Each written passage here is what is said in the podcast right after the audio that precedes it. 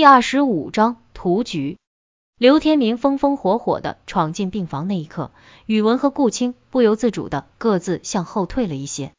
虽然他们两人并没有任何接触，但刚才两人之间的距离已经超过了普通人之间的心理安全距离。两人刻意的后退，让刘天明心里有些不是滋味，但他还是把泛起的不悦压了下去。毕竟现在有更重要的事情需要处理。都在啊。刘天明假装若无其事的走到二人身边，嗯，你查到什么了？宇文的注意力一下集中到刘天明这边。顾青在普远办公室看见的尸体已经不见了。啊？顾青睁大了眼睛，难道费尽心机才找到的线索又要断了？你确认真的不见了吗？你好像看不见那东西吧？我确实看不见。但我用脚把普远的办公室能走的地方都踩了一遍。宇文，你对尸体失踪有什么看法？难道对方已经察觉我们发现了尸体？宇文低头沉思，并不答话。刘天明又扭头看着顾青，对了，顾青，你认识一个叫宋巧芝的女人吗？不认识。顾青摇摇头，嗯，你才到这里没几天，不认识也正常。这个女人曾经是你们腾龙的财务主任，但现在失踪了。失踪？顾青一下摸不着头脑，这和我们有什么关系啊？这可能和你想调查的那件事有关。刘天明把自己调查离职人员档案时发现的情况和在普远办公室里看见的事情大致说了一遍。顾青对蒲远在相框里藏照片的事情很有些震惊。虽说下面的普通员工们喜欢乱传老总的绯闻，但真正经常接触蒲远的高级经理们都在私下认可了蒲远的模范丈夫资格。蒲远与发妻文玲的感情一直很好，加上有个可爱的女儿蒲瑶，顾青一直认为这个家庭是牢不可破的。这半路杀出的宋巧稚又是个什么人物？由于宋巧稚长得非常漂亮，给我留下很深的印象，所以当时我一眼就认出，蒲远在相框里藏的正是宋巧稚的照片。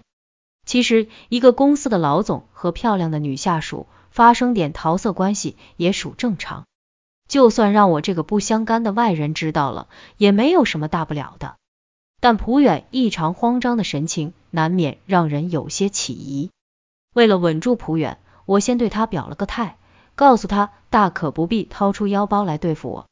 腾龙大厦曾经发生的怪事公布出来，只会打击群众对公安部门的信心，对我又没什么好处。我暂时是不会对外面说的，让他吃了个定心丸，然后我才打趣的说他艳福不浅，是不是在哪里金屋藏娇？蒲远以为我不知道宋巧稚的身份，也就放松了下来，随口敷衍了我几句。心不在焉的胡扯什么？还是男人了解男人。我又装出一副好色的样子，问普远能不能介绍这位美女来认识一下。谁知普远的神情顿时暗淡了下来，长叹一口气后说：“这位美女已经不知去向，恐怕再没有机会能见到她了。”我看她不像在说假话，现在恐怕真是见不到这位美女了。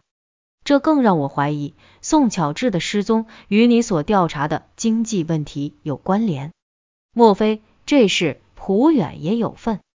可别又出了个褚时健。宇文并不知道顾青怀疑杜听涛贪污的事儿，刘天明说的话他倒有七八分听不懂，便忍不住开口向刘天明询问。刘天明故弄玄虚的对宇文说道：“这事和你没什么关系，你就不必管了。”顾青白了刘天明一眼，把自己怀疑杜听涛贪污的事告诉了宇文。原来还有这么一桩插曲。宇文又自言自语的低下了头。这个宋巧稚，腾龙的前财务主任，你怎么就一口咬定他是失踪呢？顾青还是不太明白刘天明怎么得到的结论。大概是因为我从来都是处理恶性案件吧，直觉总是向着人性本恶的方向推断。刘天明拉过一张椅子坐了下来。我曾经向陈词打听过宋巧稚的去向，他也是一问三不知，这就有些不合常理了。于是我回去试着在基层派出所查阅了去年的失踪人口登记表，果然，宋巧稚的父母曾在去年三月报过案，说女儿失踪了。一个大活人失踪了，你们就从来没有调查过吗？直到一年多以后，你才把这事儿翻出来。顾青觉得有些难以置信。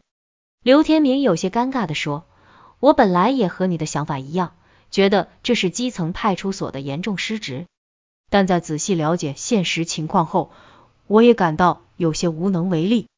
其实，在我们身边，每年都会有上万人失踪。仅以上海市为例，二零零一年上海各级治安部门所登记的人口失踪就达到了九千六百二十七人。寻找失踪人口的职责是划归到基层派出所的，而一个人失踪的原因却是异常的复杂。如果没有涉及到刑事案件，要让琐事繁杂的基层派出所抽出警力去调查人口失踪，几乎是不可能的。警察所做的最多是将信息输入内部信息库，一旦没有了线索，就只能是束之高阁。顾青可没有想到现实会是如此不尽人意。其实他也有可能是躲藏到外地去了，但我脑子里老在冒一个念头，总觉得这个宋乔治。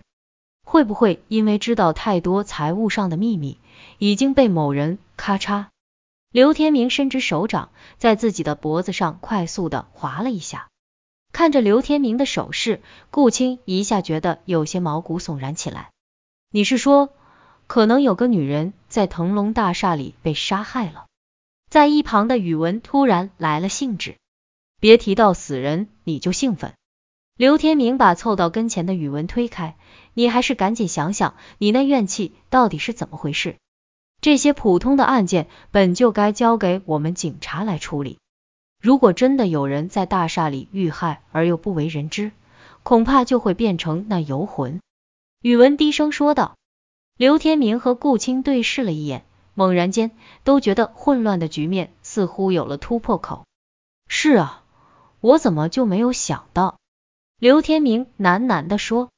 可是，如果真如你俩所说的，宋巧稚就是那个游魂，那他杀害朱琳干什么？冤有头债有主，杜听涛和蒲远现在可都是活得好好的呀。顾青想不通，宇文再次陷入沉思。病房里一片寂静。顾青，你看见的另外两具男性尸体，很可能就是蒲远的贴身保镖。刘天明打破了沉默。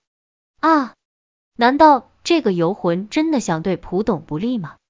顾青也一下回想起那两个保镖，最近几日确实再也没有见过他们，只是因为不熟悉这两人，就算见不到，也没有觉得有什么不对劲。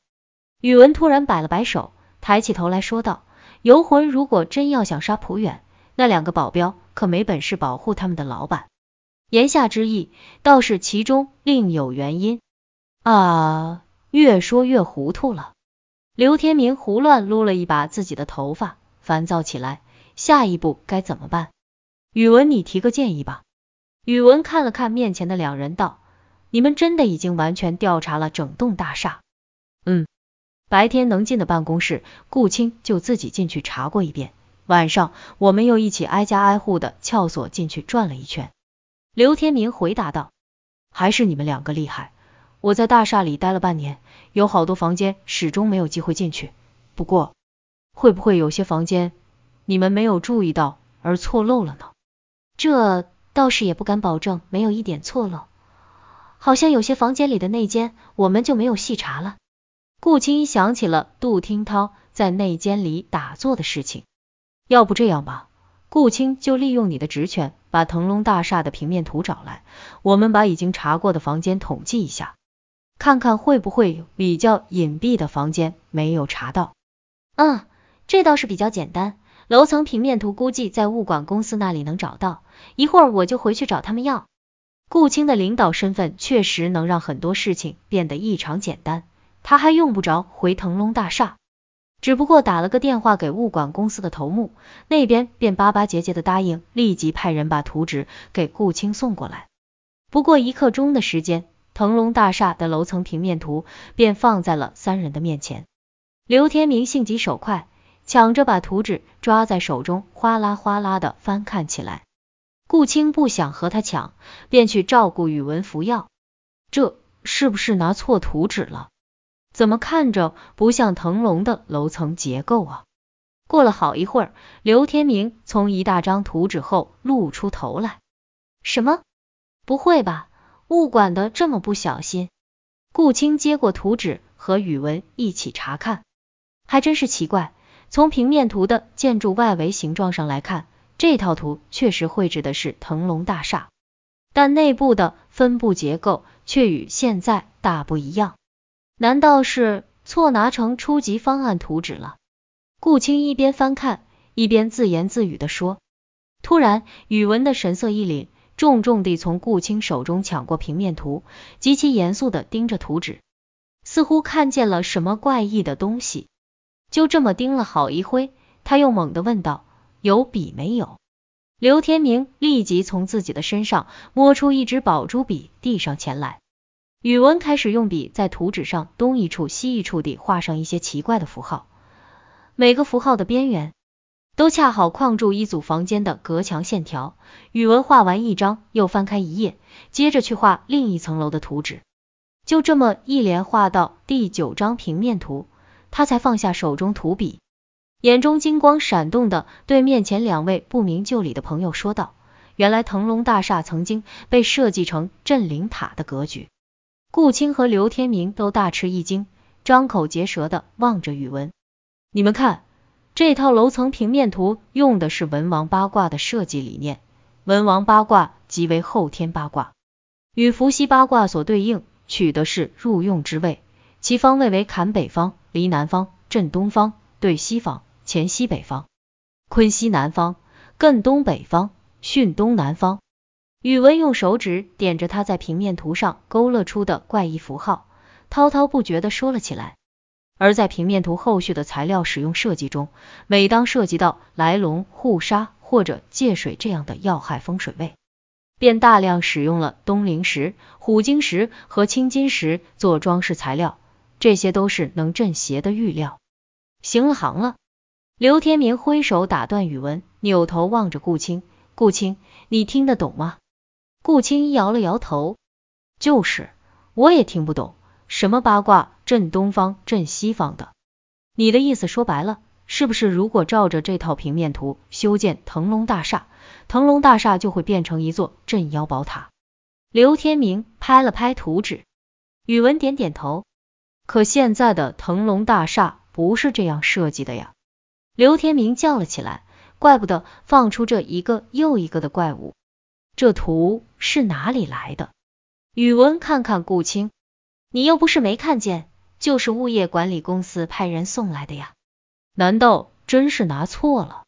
宇文皱着眉头，那个如果真的照你所说，腾龙大厦曾经是想修建来镇灵，那么大厦下面到底压着什么呀？顾青怯生生的问，宇文展开平面图，猛地一指图纸的右下角，说：“楼下究竟压着什么，以至于出现冲天怨气？这个人一定知道。”顾青和刘天明不约而同的把脑袋凑上前去，平面图上的设计师落款处明白的写着一行小字：“市建筑设计院魏仁朝。”顾青和刘天明按图所记，拿着图纸来到了市建院。接待处的人却告诉他们，魏仁朝早已退休回家赋闲了。两人在详细打听魏仁朝的家庭住址，可居然没有人知道他的家在哪里。一时间，顾青和刘天明也没了办法，两人并排坐在接待室的沙发上，不知该如何是好。正在此时，一个四十岁左右的斯文中年男人出现在接待室，打扰。刚才是你们二位在找魏仁朝吗？男人彬彬有礼的问顾青。是啊是啊，您是？顾青高兴的站起来。男人并没有表明自己的身份，只是继续问道：请问你们找他有什么事？哦，是这样的，我们有一些关于他所做的建筑设计的问题想咨询一下。刘天明抢着回答。请问你们是哪一家公司的？男人的问题倒比顾青他们的还多。腾龙集团行政主管顾青，顾青把自己的名片递给了男人。男人仔细的看了看顾青的名片，终于放松了表情。如果二位不介意多等待一下，我可以在手头工作完成之后，带二位去找魏仁朝。足足等了两个小时，刘天明搜肠刮肚的把自己知道的荤素笑话全都说了一遍给顾青听。那男人才慢悠悠的从建院大楼里出来，上了顾青的桑塔纳。在那男人的指引下，桑塔纳驶出城市，开到了郊外一处僻静的村落。通往村落深处的小路已不能行车，顾青和刘天明又下车来，步行了十余分钟，才走到一家农家小院前。中年男人并未叩门，很自然的直接推门而入。没什么心眼的顾青紧跟着那男人进了小院，刘天明则比较谨慎，很快的在小院四周转了一圈，确认没有什么可疑之处后，他才尾随着顾青进了门。这只是一座普通的西北农家小院，青砖方瓦，人字梁，以及那因风吹日晒已经变成深褐色的老式花格子窗户。男人径直走进正屋，刚推开门，便喊了一声：“爸。”有客人，顾青和刘天明都是一愣，没想到这中年男人就是魏仁朝的儿子。男人客气的将二人引进屋内，甫一进门，一股呛人的叶子烟气味便激得顾青连声咳嗽。男人连忙支起窗户，让屋内弥漫的浓烟散开去。刘天明这才看清楚屋内的情形，这里除了几件简单的老式檀木家具，并无一件现代的家用电器。倒是墙角的一张略显杂乱的制图工作台和墙上悬挂的一块巨大的八卦罗盘，似乎证明了顾青和刘天明并没有找错人。一个头发已经全白的老人正坐在制图台前，一边看着两位不速之客，一边将手中的烟杆在工作台上磕了磕烟灰。您就是魏仁朝魏老先生吧？顾青展开迷人的职业笑容。老人不卑不亢的点了点头，二位是为腾龙大厦而来吧？那声音浑厚而洪亮，震得顾青耳朵嗡嗡作响。魏仁朝未卜先知，倒让刘天明和顾青吓了一跳。引着两人来此的那位男人在一旁解释道：“家父曾有吩咐，若不是腾龙集团的来客，就不必带到此处了。”刘天明不想过多客套，直接拿出那套被语文涂抹的凌乱不堪的平面图。魏老先生，这套平面设计图就是您的作品吧？不知道您为什么要将腾龙大厦设计成镇灵塔呢？魏仁朝眼中突然一亮，是你看出了我的设计意图吗？不是，是我们的一个朋友看出来的，他腿脚不方便，今天没能来拜会您。刘天明老老实实的回答。老人眼中的光芒又淡了下去，慢悠悠的说道。现在才来找我，恐怕太晚了吧？啊！顾青和刘天明面面相觑，现在已经太晚了吗？当年你们腾龙集团的领导独断专行，不知是为了什么目的，强行废弃我所设计的图纸，另起炉灶修建了现在的腾龙大厦。我还以为再也见不到自己设计的这套平面图了，没想到事隔三年，图纸居然落在了你们的手中。魏仁朝猛吸了一口烟，又慢慢的将烟雾从鼻孔里喷了出来。我们也是很偶然的得到这套图纸，不知道魏老先生所说的太晚了，究竟是怎么回事？这腾龙大厦下面又隐藏着何种凶灵？顾青急切的问道。嗯，事到如今，大概已无法挽回，说与你们听也无妨吧。老人咳嗽了两声，将烟杆递给功立在一旁的男人。男人立即双手接过烟杆，小心的熄灭了烟叶。魏仁朝清了清嗓子，悠悠的说道：“这腾龙大厦所立之处，便是那有名的